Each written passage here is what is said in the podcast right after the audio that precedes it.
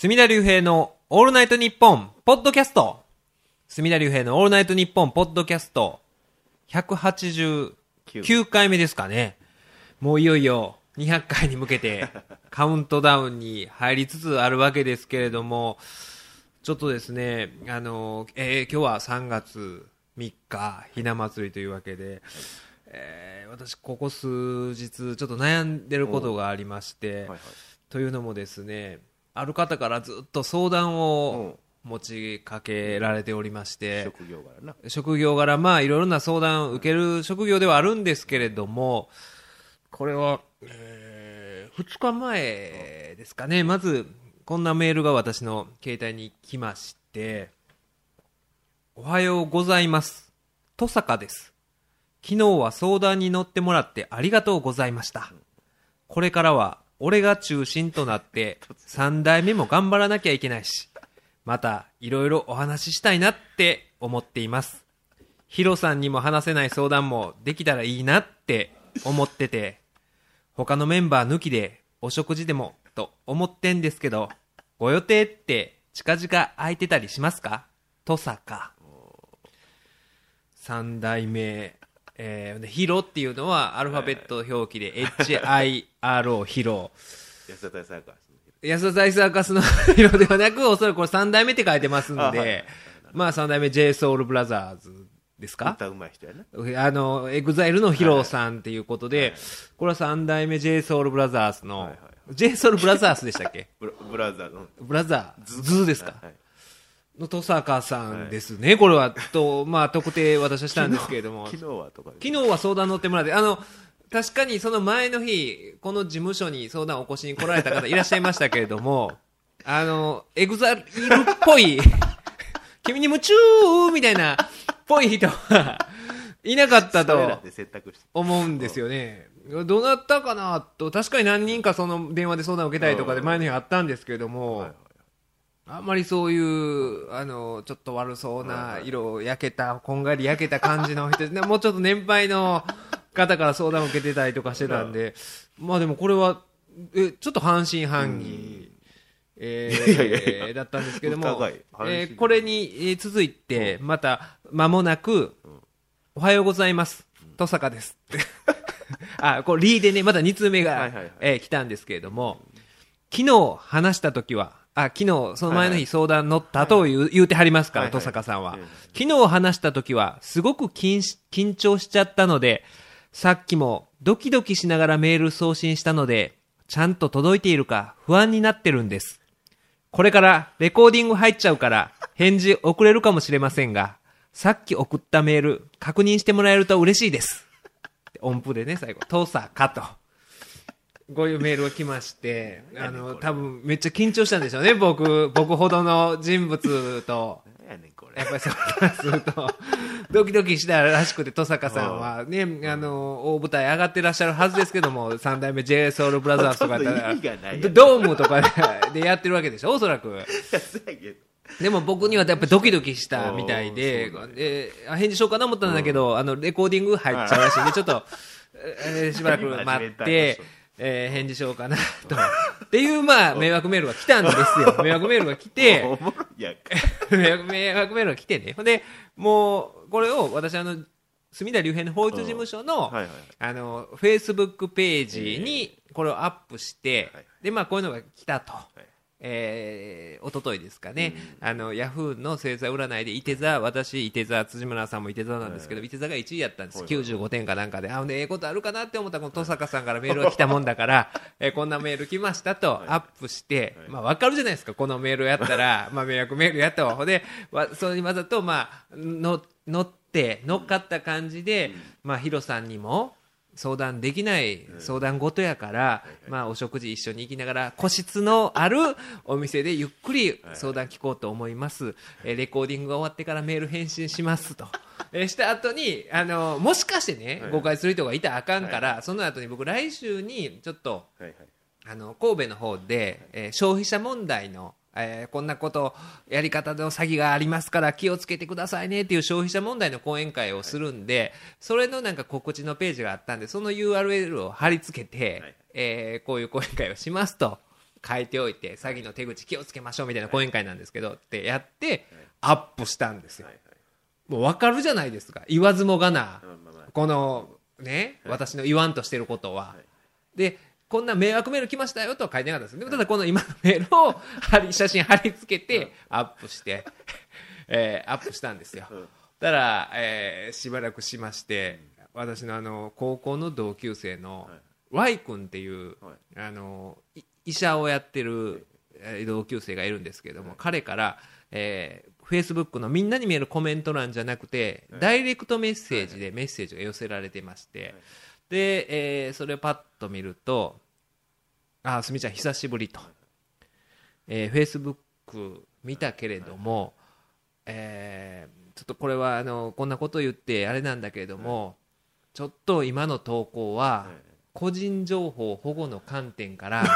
問題があるんじゃないですかと。あのまあ今のねベッキーの今のね、あの、この土佐カですの、この写真、あの、昨日は相談乗ってもらってありがとうございました。ヒロさんにも話せない相談もできたらいいなと思ってと。他のメンバー抜きでお食事もっていうのを挙げて、えー、アップしたら、うんうんうんあの、ちょっと個人情報保護の観点から問題あるんじゃないのかな。え、こんなん、あえて、弁護士のすみちゃんに言うのもあれやけど、釈迦に説法かもしれんけど、気悪くせんと聞いておいてなと。えー、ね、まあ、あの、上司からしたら、まあ、ヒロからしたら、ね、これをもし仮に知ることがあったら、何事やと。で、登坂さんの立場もないやないかと。ね、ヒロにバレた登坂の立場もないやないかと。まあ、最近、あの、まあ、そいつ医者ですから、えーうちの業界でも、その個人情報とかって、その辺の取り扱いにはうるさいから、お互い気をつけようなっていうメールが来まして。それもうパッケージのボケじゃないいや、ボケじ、ボケじゃないんですよ。ややばいって思わないですかそいつ。医者ですよ。いやだからまあ業界が違えばねいやいやいや、だから、常識は違う常識、どう常識が違うんじゃなくて、じょ でもう、わかるじゃないですか。わかるでしょ。その、だからそいつは、そうだから真面目にねそ、それを、あの、ほ ほんまに僕が、前の日に、登坂さんから相談を受けたと思ってるわけですよ。いやでもすみちゃんやったらと思っていや、ありえないじゃないですか。どういうルートで僕がこんねな、ビッグな相談もあるんちゃうかそんなね、その、僕その連絡直接取ってる芸能人でデーブ・スペクターぐらいですよ。いやいやまあバカにはできへんからなデーブ・スペクターさんぐらいですよ。だからその、JSOULBROTHERS の登坂さんって僕顔もわ、あのーわ、わかんなかったですからね。エグザイルのヒヒロさんわかるんですけど。でま、だ一番遠いよないや、一番僕は遠いじゃないですか。僕そんな話したことないじゃないですか、この。ね、ポッドキャストでも僕、あの、この間ね、あの、ちょっと、登坂君とご飯行ってとか、ヒロさんがさ、とかっておし。ゃれな話えー、ね言うたことないでしょ、僕。一言も言うたことないと思うんですけど。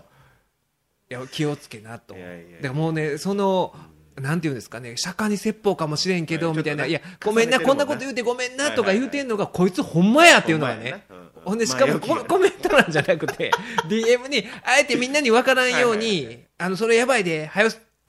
あの、ね、もう一回消した方がええんちゃう？削除した方がええんちゃう？っていう全員。がね、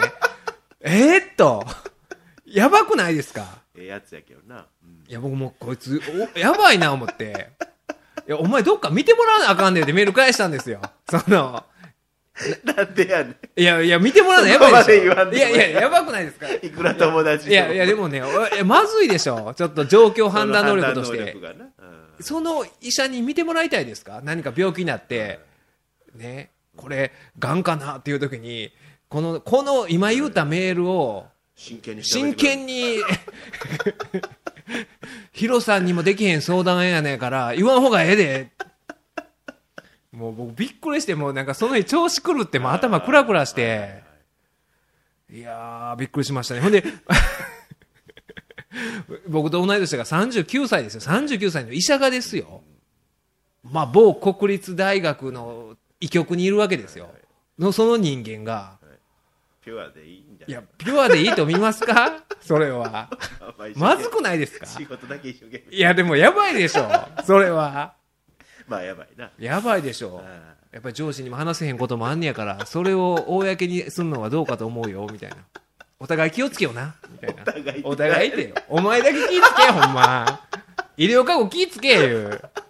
いやいや言うたんいや、やばいでしょ。仕事はその過去はやばくないですか？このメール過去を起こす人は、医療過去を起こしますよ、これ。ちょっ。とコミュニケーションミスコミュニケーションミスだね。いや、しかもこのメールだけアップしてたら、はいはいなんかあれですけど、その後にわざと僕、来週、はいあの、なお、来週この消費者問題の講演会をしますっていうことによって、もうその分かるじゃないですか、そのパッケージで見て。俺その講演会が嘘なんかなと思うあそっちの、いや、だからそ、嘘やなって思わんようにちゃんとそこの U- URL もくっつけてやってるわけですよ。わかるじゃないですか。いや、すごいなと。Y 君気ぃつけろよと思うんですけれども。で、まあ、このメールはどういう手口やったかというと、まあ、だからいきなり、あの、昨日相談乗ってもらってありがとうで相談乗ってないわけですよ。これまあ、いろいろ送ってるみたいですよ。調べてみたらはいはい、登坂から来たっていうのが結構ツイッターとかでほうほ、うなんか喜んでる高校生とかがいたりとかして、それ分かった上でですよ。はいネタでね Y 君みたいに、いや、ほんま、やめとけよ。そんな言わん方がええぞっていうやつじゃなくて、ネタ的に上げてるんですよ。で、まあ、迷惑メールってわかるじゃないですか、明らかに。相談にも載ってないし、来るわけないって思うじゃないですか。すると、次のメールが、お疲れ様です。あの、もしかしたらこの前教えて、俺の、教えた俺のアドって間違ってましたか？酔っ払いすぎてて、グループの将来のことだけじゃなくて、プライベートの相談とかもしちゃってたから、失礼だったかなって思って、かっこ汗。迷惑だったらごめんなさい。とさか。もしかしたら間違えて送ったんじゃないかなとかっていうのを一旦かまして、で、次に4通目。申し訳ありませんさっき本当の送り主に確認したら、俺がアドレス間違って登録してたみたいで、間違ってメールしてしまいました。ごめんなさいだか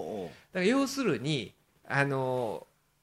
その最初のい言ってた相談、えー昨日の相談ありがとうございました、ヒロさんにもできない相談あるんで、また今度一回お食事でもっていうのは、間違いメールであなたに送ってしまいました、すいませんでしたと、はい。送ることによって、あ迷惑メールだったらわざわざ謝らんやろと。っはいはい。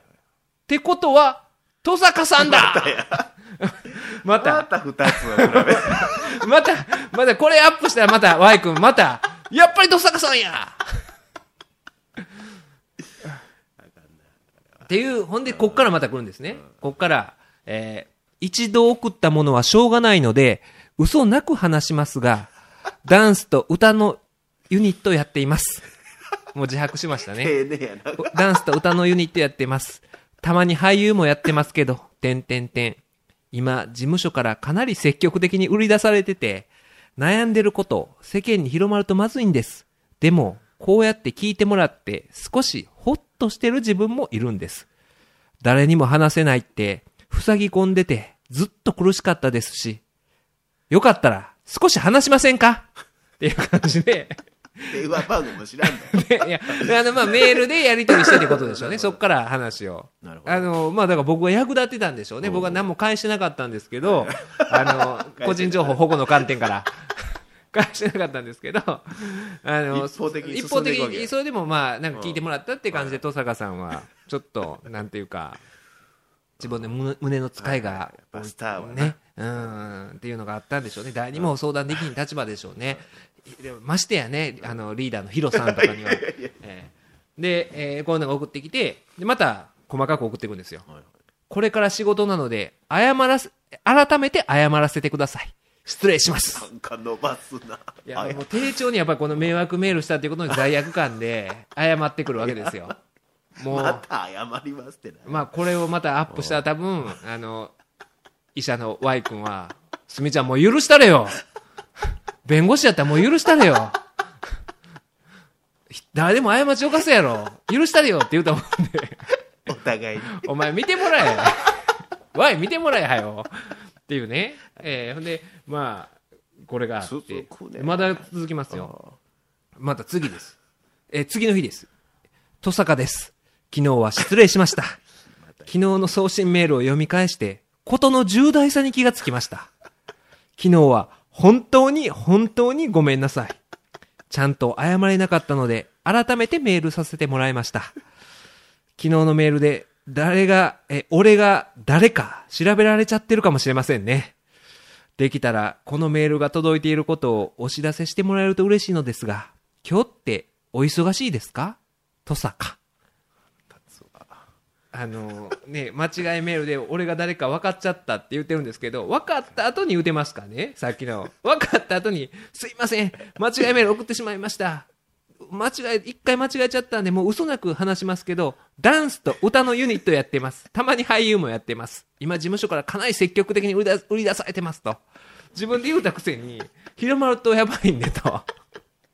なんすか、この一人相撲は。この一人相撲はね、トサカ、おい。ちょこちょこ出してくんねんなこのトサカのね、えー俺やでって俺やでって自分で言っときながら、あの、広まるとまずいっすから、ちょっと話させてもらえませんか？とおい、すみちゃん、もういいよちゃんと話してよ !Y はね。ちゃんともう話したれよ。ちゃんと話し合って、グループに迷惑かけたらあかんからって多分あいつは言うと思うんですけど、えーで、まあ、それはほっとくじゃないですか。やっぱり、謝らせてもらえませんか？どうしても聞いてほしくて。昨日から感じてたんですが、こうやって間違いでもメール送ってしまったこと、何かの縁だと思うんです。立場上、ぶしつけかもしれませんが、少しお話ししませんか？また来た。腹立つわこっちに誘おう誘おうとしていや、こっちに、いや、これ、いや、これね、もう、いや、僕もかなり心、知事に乱れましたよ。ちもう、やっぱ話してあげた方がええかなと。ね。こんだけ迷惑メール謝っ、迷惑メールというかね、間違いメールを謝ってくるっていう真摯な謝罪の姿勢っていうのは、やっぱりね、汲み取ってあげなあかんなと、べあの、Y に言われるまでもなくね、思ったわけで、ちょっと、うんかわいそうかなと思ったんですが、本当にごめんなさい。この、もしこのメールを見てくれてるなら、一度でいいので返事ってもらえないですか？何も音沙汰がないって、なんだか切ないですね。ちょっと切れてきますね。ちょっと切れ気味で。えで、またなんかもう一回メールが挟んで、で、また来るんですよ。うんえーこんな時間にごめんなさい。これだけは伝えたくて。いつも、いつも返事もらえないなんて、おかしくないですか？多分語尾としてはこうでしょ。おかしくないですか？のおかしくないですかでしょうね、これ。おかしくないですかじゃおかしくないですか？まあ、この子やからな心配性でごめんなさい。自分と、自分としてもしょうもないミスで他のメンバーや周りのスタッフに迷惑かけれないんです。もちろんこの連絡のことは誰にも話していません。明日でもいいです。一度でいいからお話しする機会もらえたら助かります。とさか。えーこういう形で、えーちょっと悩んでるんですけど、一度でいいからね、お話した方がいいのかどうかっていう。あでも、知らん周りのスタッフに迷惑かけれないんですって言ってますけど、あの、自分で言うてるんですかね？全部自分で。ヒロさんがどうやとか。僕何も聞いてないですからね。一方的にいろいろね、言うてきて。ほんまに。アホなやつを対象にしてるからムカつくなまたこのいや、これだからね、まあでも、中には引っかかる人がいるんでしょうね、これ。え、こんなに謝ってくるわけないと。迷惑メールやったら。そもそも、そんな、間違ったメールを送るということはしないやろうと。いう、まあ、そんなことは思わないと思うんですけど、でも事実引っかかった39歳医師の Y がいますから。いやー要するに迷惑です。やめてくださいって言ったらあそのアドレスは存在するっていうことで一個。いや、アドレスかそうですね、わかんないですけど、もう返事する時点時点でもう可能の推定が働くじゃないですか。ほんでいろいろ言っていって、はいはい。まあなんかそういう出会い系とかに言う、あの、誘っていってと。なるほどいう手口でしょうね。そこからいろいろなんかやっていってとへいうことやとは思うんですけれども、いや、これは、まあね、この迷惑メール自体はよくあることなんですけど、僕ショックなんかほんまにそのね、あの、同級生が引っかかったっていう。まあしかもこれ一番あの向こうの手口としては明らかな迷惑メールを2通送ることによって3通目からが向こうのまあやり口じゃないですか、あ迷惑メールじゃなくてあの間違いメール送っちゃいました。ごめんなさい。気にしないでください。すいませんでした。僕は歌とダンスのユニットのと言ってああの人からの間違いメールだと思わせると。もう間違いメールであるということを打ち明けてない1つ目2つ目の段階で ほんまもんやと信じるというね。向こうの手口よりもて向こうの想定してる、はい。まあ、あの引っかかる被害者よりを下回ってるわけですよ。被害者のレベルを。下回ってるんですよ。国立大学の医局に勤めてる医師が。予告編見ておもろかったな あくまでこれは誘い水というかねここは間違いメールを送ることによって謝るっていう手口は間違いメールのところで 娘ちゃんやめたれよ。やっぱり上司にも話せないことってあるやんか。そういう相談事を聞くのが自分らの仕事やろ。釈迦に説法かもしれんけどって。あの釈迦に説法かもしれんけどっていうのが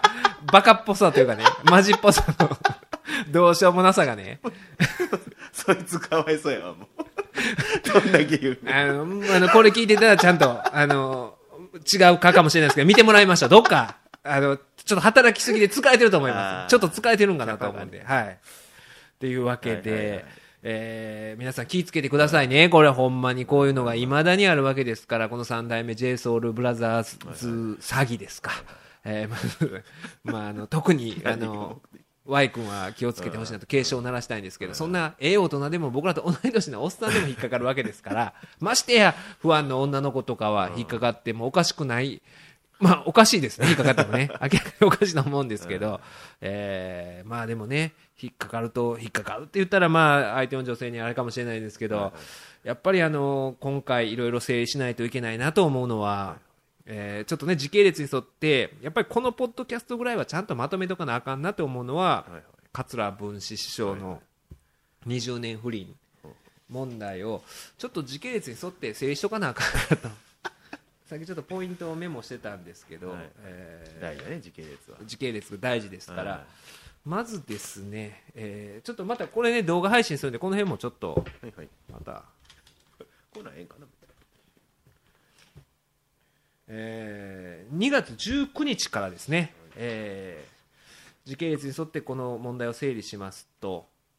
フライデー2月19日発売の、まあ、3月4日付フライデーで、えーこの表紙がすごいですね。三枝改め文枝師匠あなたもゲスだったのか。桂文枝との20年不倫を美人歌手が激白というのが発売されたのが2月19日で。これちょうど私あの東京に仕事で行く日だったんですけれども、まあ、フライデーを買って、えーね、席に座って、まあ、読もうかと思ってこの表紙 桂文枝との20年不倫を美人歌手が激白。師匠あなたもゲスだったのかという。もうほんまにもうおよよですよね。こっちが。こっちがおよよで、ほんまに、もう転げ落ちましたから、転げ落ちにくいじゃないですか、新幹線の座席ってしっかりしてて、固定されてて、絶対転げ落ちないはずなんですけど、転げ落ちましたから、私、およよと言って、えびっくりしましたけれども、まあ、あの、支援さんという方が、えー演歌歌手なんですけれども、えー18の頃から、18歳の時にデビューして20年間お付き合いをしてたと、まあ、これは向こうの言い分ですよ、あくまで。えーっていうことを、まあ、言ってるわけですよ。えーで、その中で、まあね、あのーまあ、出会いが、えー舞台で知り合ったらしいんですけれども、えー文枝師匠と舞台で知り合ってで舞台の後ですね、え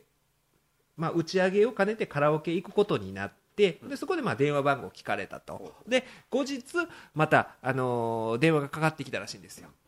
うん、で電話かかってきた時に、えーこの「フライデー」によるとですよ。後日「いらっしゃい 」と電話で誘われて行ったら待ち合わせ場所に文枝師匠しかいなかった。いや書いてます「いらっしゃい」と。で行ったらそうやったということなんですが、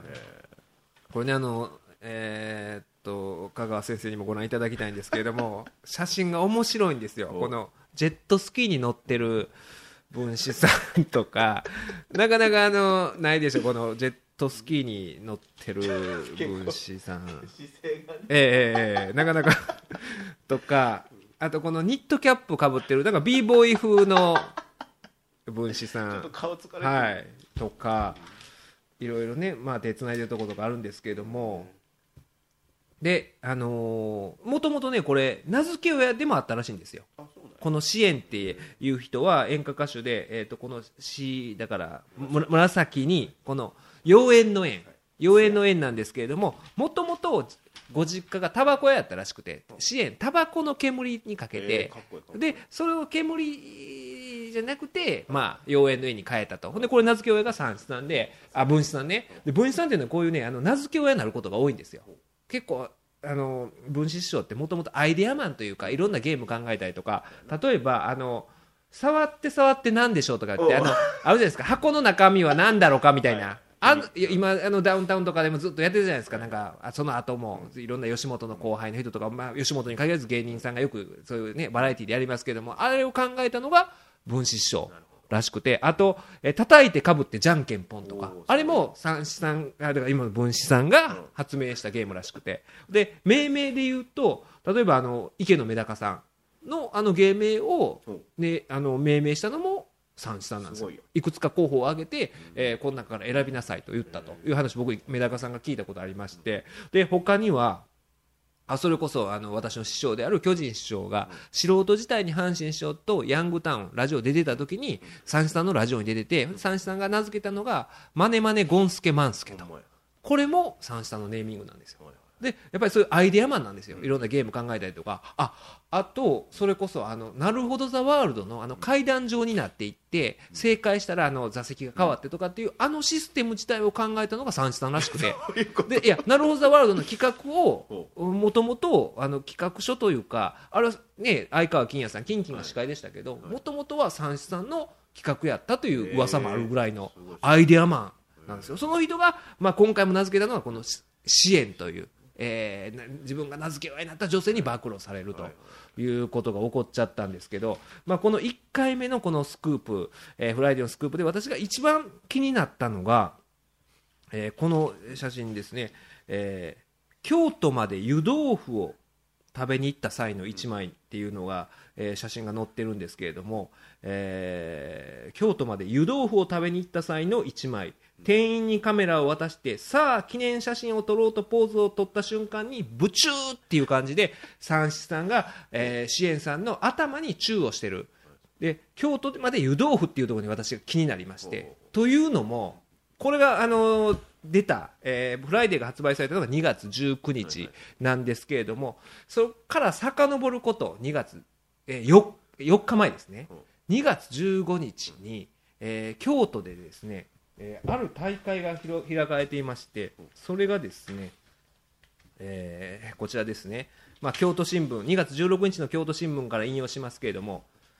熱々湯豆腐食べ比べ京都舞妓さんもっていう感じで、えー京都の東山区の料理店清水純正岡部屋というところで第42回湯豆腐食べ比べ大会という大会が行われまして第42回ですよ すごいでしょ。第4 42年も開かれてるんですけれども一番驚くべきことはこの第42回湯豆腐食べ比べ大会の司会というか、まあ、1回目からですね42回目まで42年連続司会を務めているのがなんと桂文枝さんだったということなんですよね。で私はなぜそれを知ってたかというとあのこの、えーポッドキャストのリスナーの、えー元気なカツオさん、はいはい。もう継承略で元気なカツオと呼びますけども、はいはい。元気なカツオがこの湯豆腐食べ比べ大会に参加してまして 私にそれを報告してたんですよ。報告写真付きで報告してて、湯豆腐食べ比べ大会行ってましたと、えで僕そういう大会があるのは知ってたんでへえと思って見てて。で、えーだからそれがだから4日前ですよ。このフライデーの発売4日前で,、でその写真を何気なく見てたら、なんかあのー文枝さんが今朝みたいな坊さんみたいな格好をして、ええ、で宗匠帽っていうんですかね坊さんの帽子みたいなのかぶって、もう横も剃ってだからもう丸坊主にしたような感じの坊さんの帽子をかぶって、ええ そんなスタイルで42回あの湯豆腐食べ比べ大会の司会をしてたんですよ、はいはい。であれこれなんで三枝さんこんな格好してるんやろうと、まあ確かになんかあの楽しいユーモアではあるんですけど これ何のユーモアなんやろうと思ってたのがちょうど4日前で。で、えーこの4日後のフライデーを読んで、あそうやったんかと、うん。あこのフライデーが出ることがまあね事前に取材とか来るじゃないですか、だから4日前ぐらいにはもう分かってて、えで家族にもそれがもうまあ自分から文枝さんが言って、うん。それで自分でもしかしたら、うんあの丸坊主にしたんじゃなかろうかなと。私はそのしゃあの思ったんですよ、このはいはい。つながったんですよ、この湯豆腐屋であの頭に支援さんにチューをしてる文枝さんの写真を見て、はいはい湯豆腐屋、え湯豆腐食べ比べ大会、あれ？あの時の写真、カツオから送ってきた写真、おかしいぞと、あそうやったんかと。どんなまとまり？いやでもぼあのそういうねだからもうまあみそぎという意味でぼまた丸めたのかなと。まあ、あのこのポッドキャストの,、ね、あのリスナーの方は皆さんご存知だと思うんですけど、昔、1986年、30年前にアントニオ猪木が、えーフォーカスですね、今はないですけども、フォーカスに不倫、えー報道をされた時。その時にちょうどその、えーフォーカス発売後すぐの、えー試合ですね、あの広島で試合があったんですけれども、その時に突然、丸坊主姿で猪木が現れて、坂口誠二とシングルマッチを戦って、まあ、猪木が当然勝つもんやと不安が思っている中試合が進行していって、えーアトミックドロップっていうねこの、えーね、あの体を持ち上げて抱え上げて、まあ膝の上にこの、えー尾てい骨をガーンってねお尻をこの、まあ膝の上に叩きつける坂口誠二の得意技があるんですけれどもその体勢に入った坂口誠二がひ膝の上に叩きつけるかと思ったらそのままロープに、えー猪木を叩きつけて猪木が股間を打ちつけてそのまま場外に転落してもう七点抜刀してリングアウト負けをするという謎の試合があったんですよね。プロレスファンにとってなんでやと。なんで丸坊主なんや。ほんでなんで坂口に、坂口反則攻撃なんか絶対しない。クリーンファイトをする坂口選手がその日に限って、あの股間に叩きつけて、本来ならロープを叩きつけて、普通は坂口が反則負けになるはずやのに、リング下でうずくまってる猪木がリングアウト負けになるという、不条理な最低で、猪木は、あの、股間を抱えながら、リングアウト負けを宣告を聞くという、ななんか試合があったんですけれども、結果的にそれは実は、まあその不倫報道のみそぎの意味での坊主と股間を打ちつけられて、まあのた落ち回ることによって、私はこんな、えー痛い目に遭いました、許してくださいという、あの、アピールやったんですよね。で、それがやっぱりプロレスファンはみんなそれが浮かんだと思うんですよね。その、あの、三枝さんの坊主頭を見て、まあそれはあの、その時点では三枝さんが坊主頭いうのは気づいてなかったと思うんですけれども、このフライデーが出た時点では、私はそのね、4日前のカツオからの写真があったんで、はい。あ、そういうことかと。これはみそぎの意味なんやなと思ってたんですが、実はそうではなくて、こう時系列を追って説明して、これややこしくなるんですけども、で、えーいろいろあったんですよ。ほんで、これが19日にそれが出て、はい。フライデーが出て、私はまあ、あ、そういうことかと。はい。そこでまあ合点がいったというかあったんですけども、ほんで、この日に起こったことは、えー他にもね、えー分子さんは、あのー21日、これ19日に決まったことなんですけれども、えー2月21日に愛媛松山市の道後温泉で、道後遣唐使就任式が予定されてたんですがこの遣唐使っていうのは、あの、唐、い中国の唐じゃなくてはい、湯なんですよ。お風呂ね糖と糖をかけて、湯をかけて、遣唐使。これも多分アイデアマンの、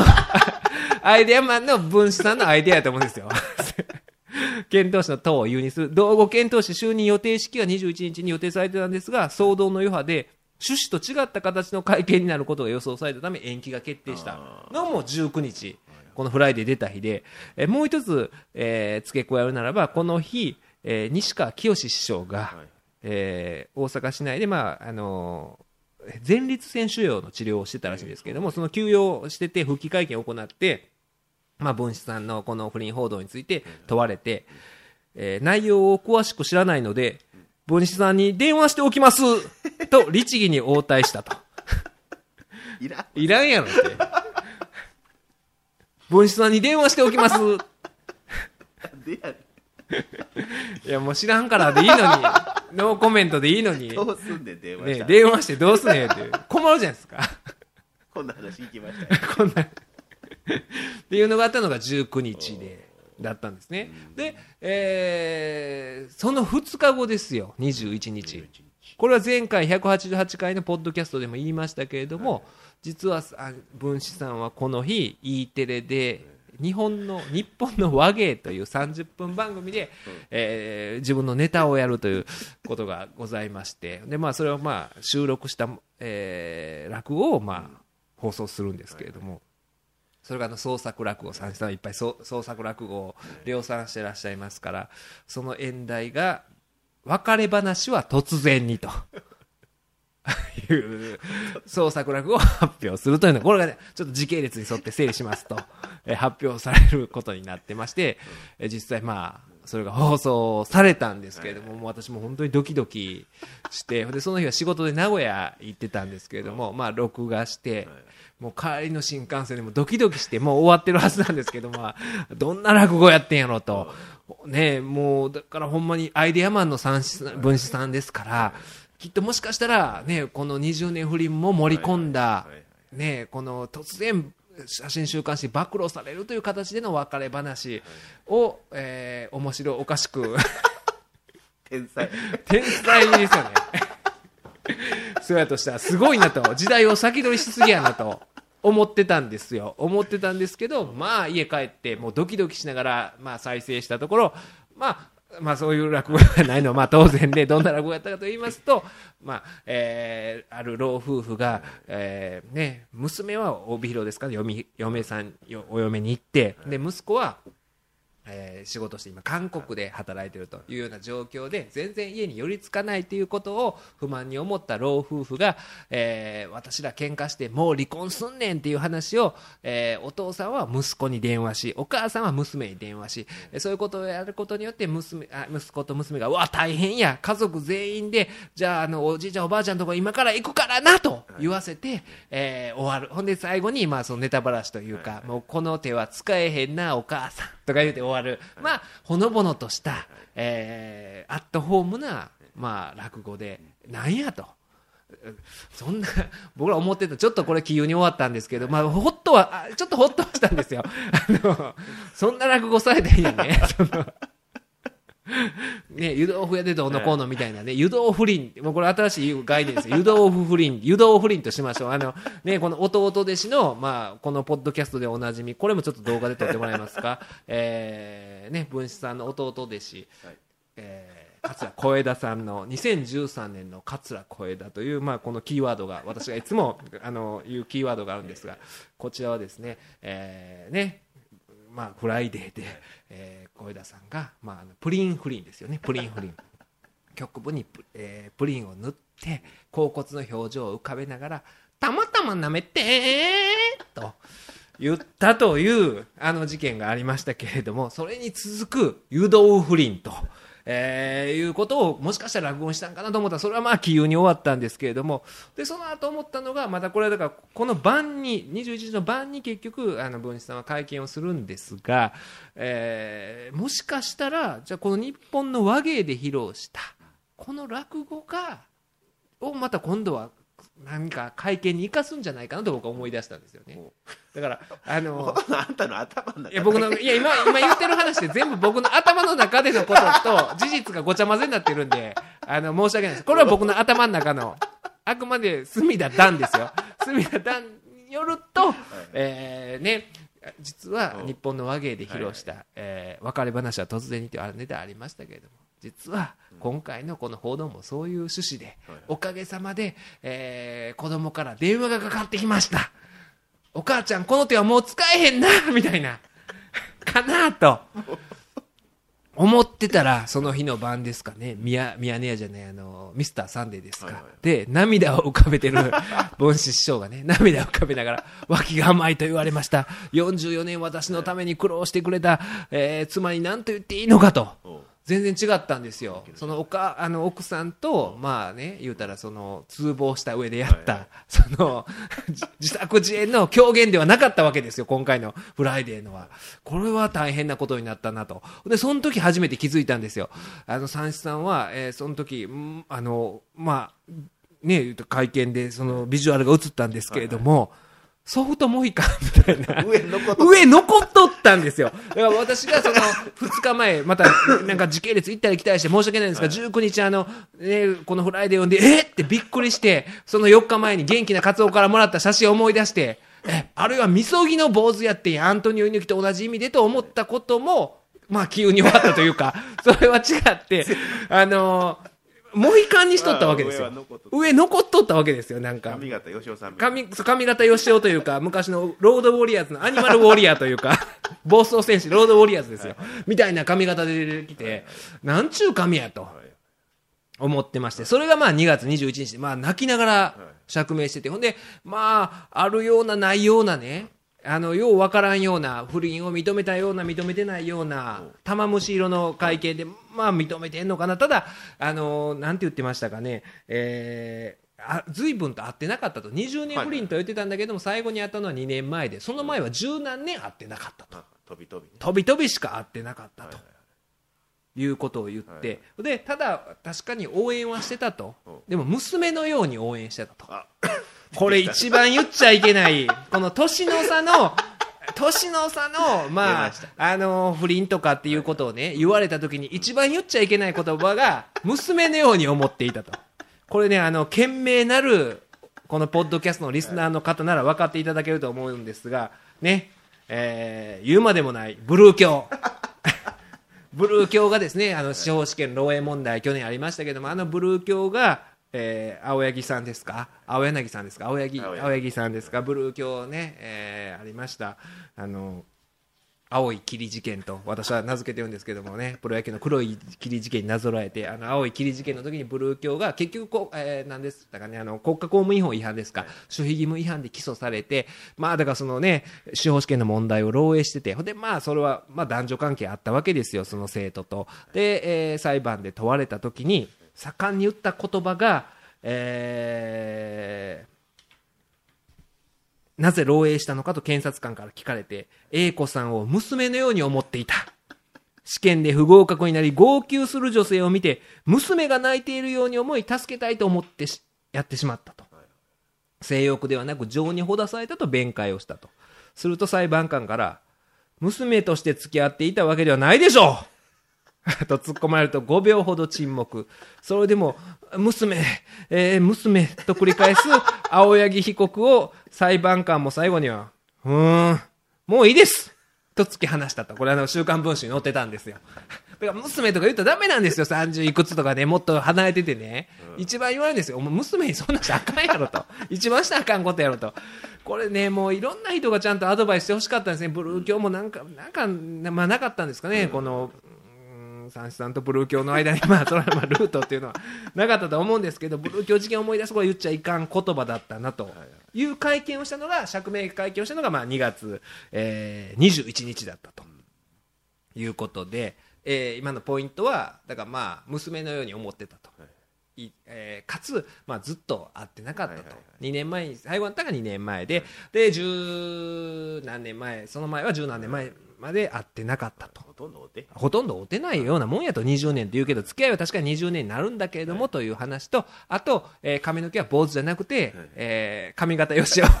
それは君の髪型よしおだったと。僕の誤解で坊主じゃなくて髪型よしおだったとい。う状況がありまして、で、えーまた今度は2月26日ですよ。はいはい。1回目のフライデーから1週間経って二の矢が飛んできましたね。ついについに二の矢が飛んできまして。法再起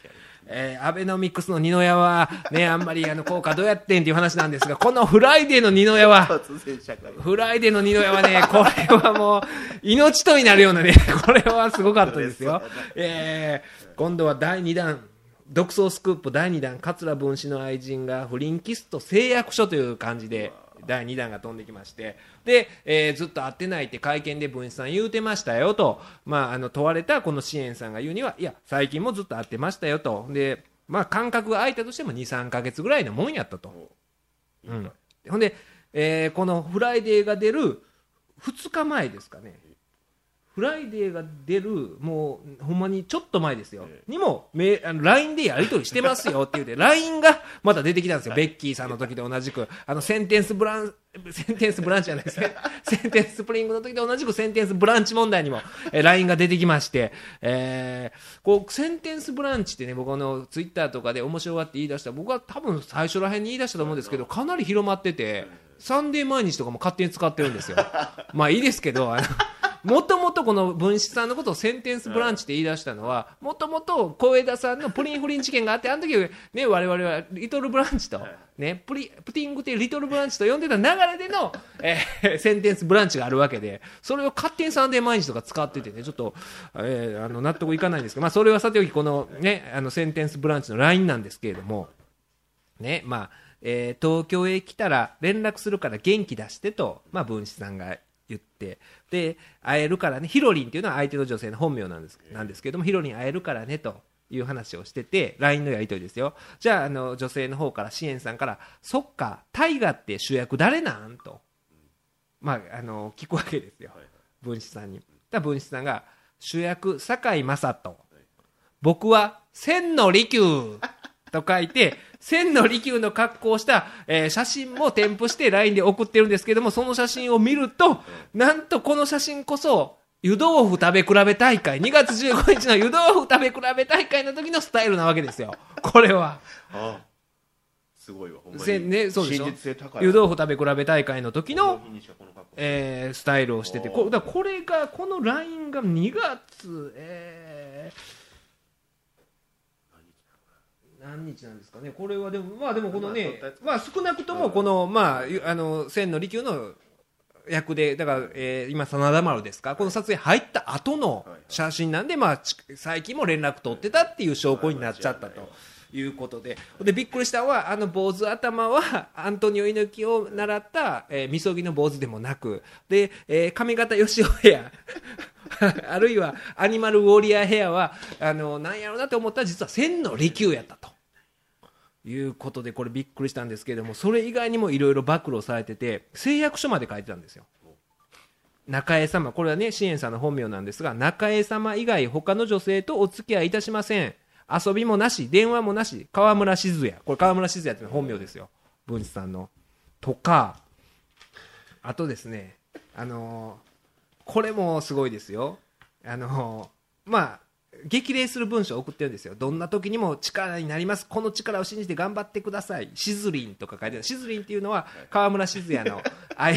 愛称というかさ自分のあだ名でさ可愛いですね。シズリンって言うてるんですけど驚くべきはこの激励文ですよ。この激励文を書いてる便箋があるんですけれどもこの便箋が三子便箋なんですよ。特製三子便箋で。これはあの香川さんにもご覧いただきたいんですがここに三枝便箋なんですがこの便箋ってね特製の便箋でここに三枝で service action now sensation heart idea で三枝でしょ。っていう頭文字をこの便箋の、右上にわざわざ書いてるんですよ。語呂で、で、アイデアマンでしょ。このアイデアマンのとこが全部悪い方向に。この、何ですか、三枝便箋って。サービス、アクション、ナウ、センセーション、ハート、アイデアって書いてる。 SMAP みたいな SMAP、SMAP なんか何でしたっけ？スポーツ、なんかありましたよね。なんかそういう、頭文字が、三枝ってそういう意味やったんやって、僕初めて知りましたよ。三枝って、 SMAP みたいな意味が込められてるんやっていう。そのその三枝便箋にそういうことを書いてたと。これも驚きやったし、あとびっくりやったのが、だからほんまあんまアイデアマンってよくないですよね、あの、遣唐使の塔を湯にしてはね、道後温泉の。行かれへんように。なったりとか、えー、三子便箋をこんな形であ出てきたりとかね。この人し。かないわけで、で、もう一つ写真が載ってるんですけれども、それがね、えーこれかなり三子さんも若いんで、あの、だいぶ前やとは思うんですけども、なんかね、えーっと、もうだから、それこそ20年ぐらい前の話ですよ。さえー当時三子さんですね。そう三子さんの弟子と、えーまあ、この支援さんの知人とだから4人ですよ。22でなんかドライブ行ったらしいんですけれどもその道中に、まあ、後部座席で、まあ、イチャついてる写真がありましてでチューをしてるわけですよ、えーまあ、文枝さんと支援さんが。でそこにねこの説明が書いてあるんですけれどもその写真の隣にドライブ旅行の最中後部座席で民謡コント社長秘書コントに興じる2人。盛り上がるうち思わずブチュ。なんやねん社長秘書コントっていうね。ここもアイデアマンが。な普通にしてたらええのにこういうアイデアマンやからいろんなことすることによって全てがなんかね変な方変な方っていうか間抜けな方に行っちゃってて。社長秘書コント。だからもうこうなったら確かにこれコントしてる風の顔作ってるじゃないですか。文枝さんが。コント顔じゃないですか。真面目な顔。して社長秘書コントしていいじゃないか。あの支援君みたいなことを言うてるんでしょうね。そこでブチュッとなっててもうこれあのねアイデアマンだけにもキングオブコントとか出てね。分子支援で。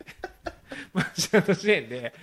喧嘩してチューするやつとか。喧嘩して最後チューオチはチュ結ー局それか最後チューすんのかいみたいな。あのいや井上順と町明がなんか喧嘩しながらチューって吸ったりするじゃないですか。あの野球大会とかで。あのパターンでやってあるいはなんか手切れ金をものすごいあの要求されてその額がすごい金額であのキングオブコントでさらば青春の光のネタであの最初の時ですねあの2位になった時にさらば青春の光のあのぼったくりバーのコントがあってでぼったくりバーで騙されたあの森田さんのツッコミの方が、まあ、あのあれ見るんですよあの請求書パッて見たらそのね額がものすごい額なんですよそれがあの普通のなあの何十万とかじゃなくて何百万何千万1億何兆とかなってだんだんねその聞いたこともない単位になるんですよ最終的に「なゆた!」とかね「豪華者!」とかいうネタがあるんですけどそれをちょっと三枝さん風にね「豪華者!」とか「適齢金豪華者!」とか「なゆた!」とか言ってもらって最後は「中」で終わる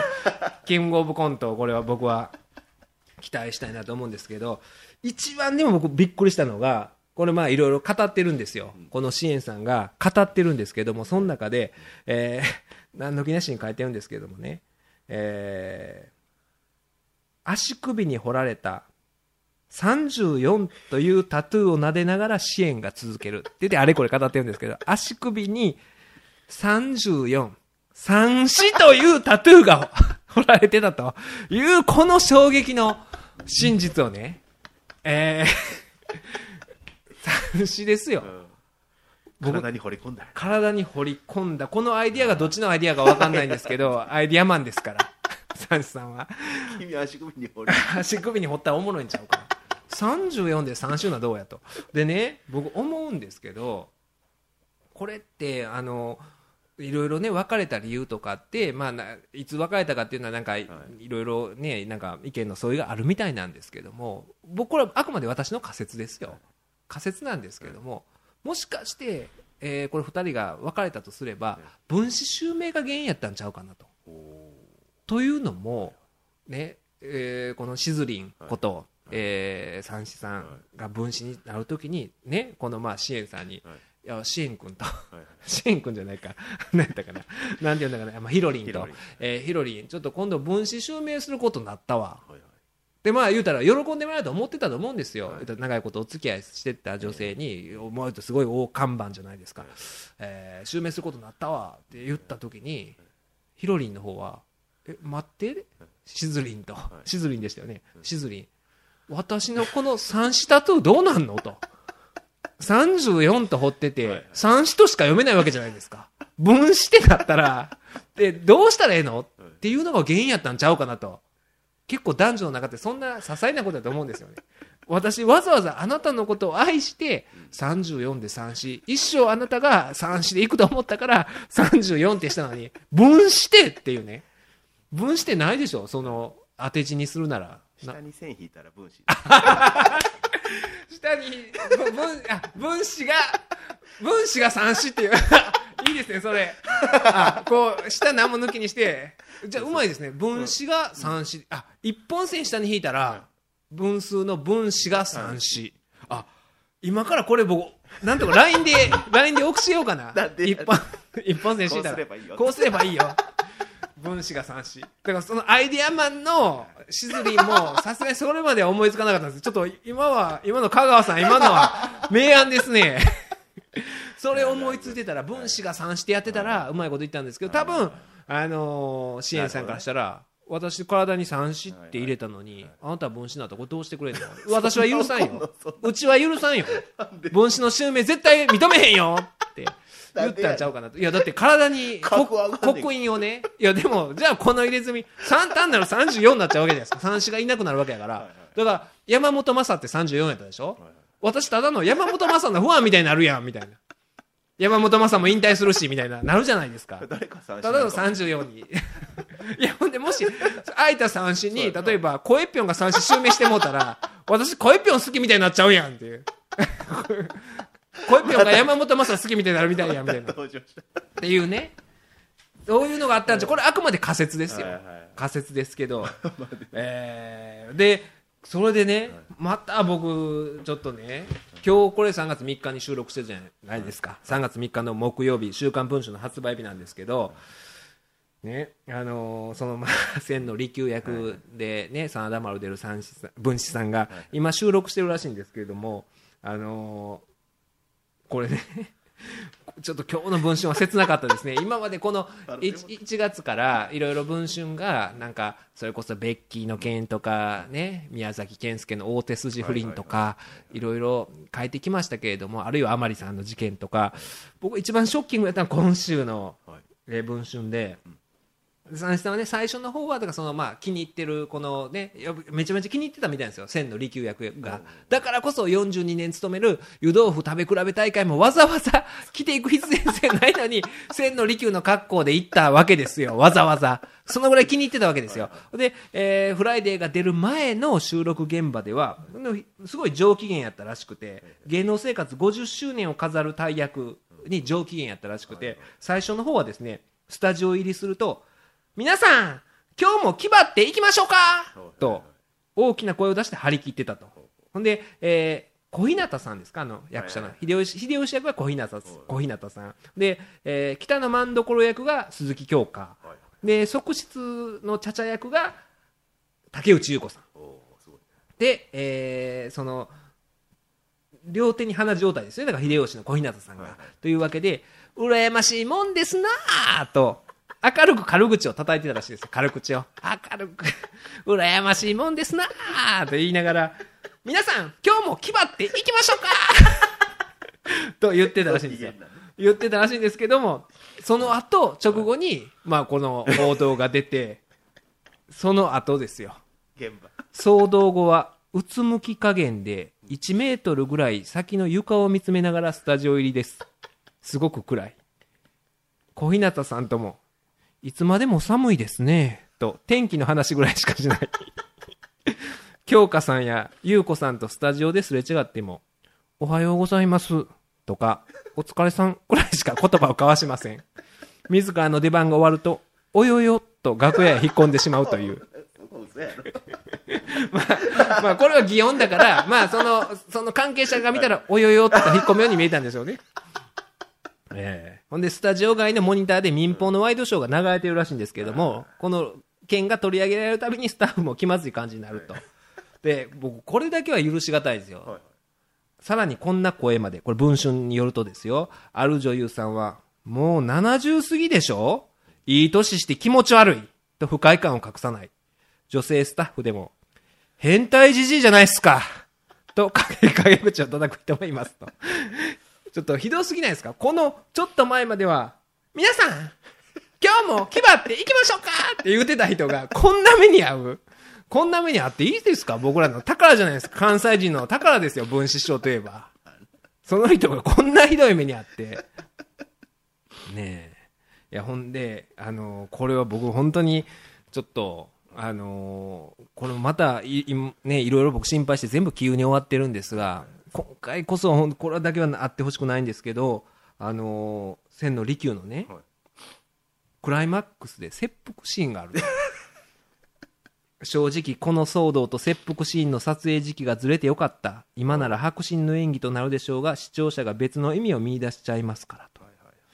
いやだからほんまにちょっとねあの文章にはそんなあくまでこれはね女性問題ですから、まあ、我々も事件とか女性問題とか扱いますけれども切腹したい人はいないですからこれはあくまでそのドラマの世界と現実を分けていただいてねほんまになんか真剣で現れたりとかして あの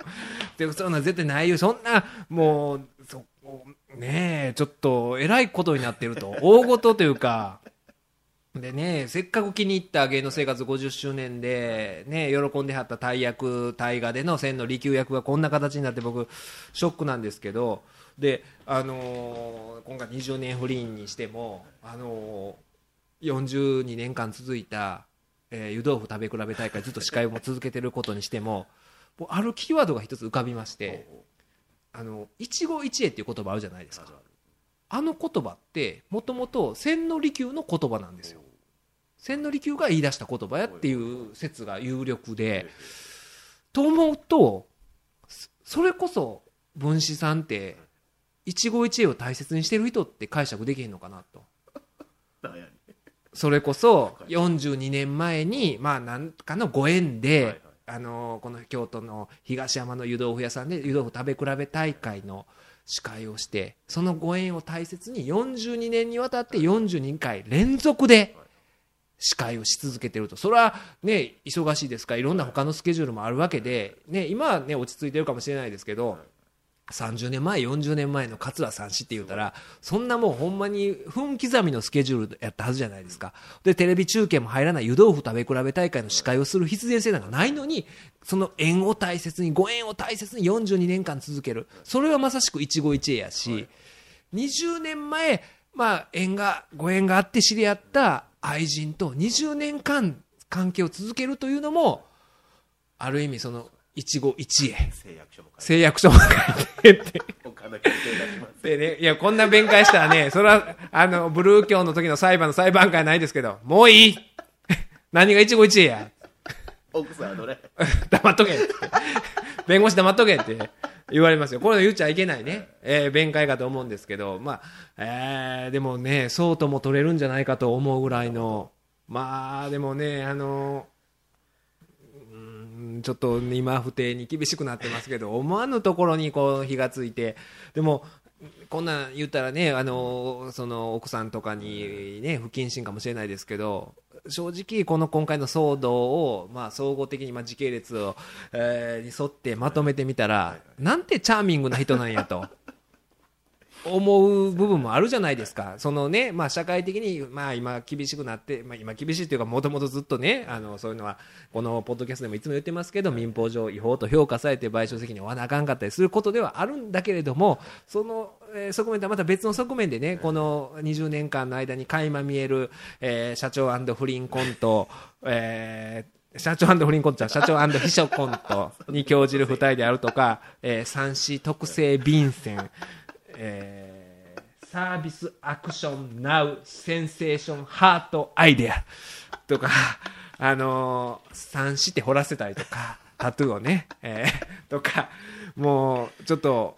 面白いじゃないですか。だからあの、三子さんがなんでこんだけあの落ち込んでるかって言ったら人間国宝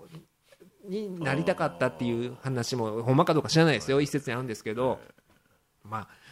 人間国宝を上げてもいいんちゃうかなっていうぐらいのこのアイデアマンぶりが垣間見える今回の20年不倫騒動なんですけれども。ねえだから今すぐこれで交番とか。それこそ上方落語協会の会長されてるわけじゃないですか。それをねやめるとかあるいは千の利休役を交番とかそういうことだけはせんといてほしいですよね。でねあの先週まで文枝さんやったのにあれ？今週これ千利休役小枝みたいなね髪型的にできるんですよ千利休役。反ってますから。あの上残ってないじゃないですか。小一票残ってないからあのなんていうんですかあの坊さんの帽子千利休帽っていうんですかあのなんかあるじゃないですか。総称帽っていうかあれが似合うというかそのまま別にすることもなく役作りすることもなくかぶれるのは小枝なんでやねん。リトルブランチがそっちも不祥事あって。そっちも不祥事あって。不祥事になった人の代わりに不祥事ある人がなるみたいな。あまり大臣の代わりにいろいろ絶火事件のあったノブテルがなるみたいな。大臣になるみたいな。これだかよみたいな。それでええんかいみたいな。こっちの方が問題あるんちゃうんかみたいな。いやだから、あとやっぱりね、これ毎回言ってますけども、あのーこういうね、芸能人が不倫スキャンダルとか起こした時の、まあ、危機管理のモデルケースとしては、何べんも申し訳ない、この2013年の桂小枝というね、小枝さんがずっと、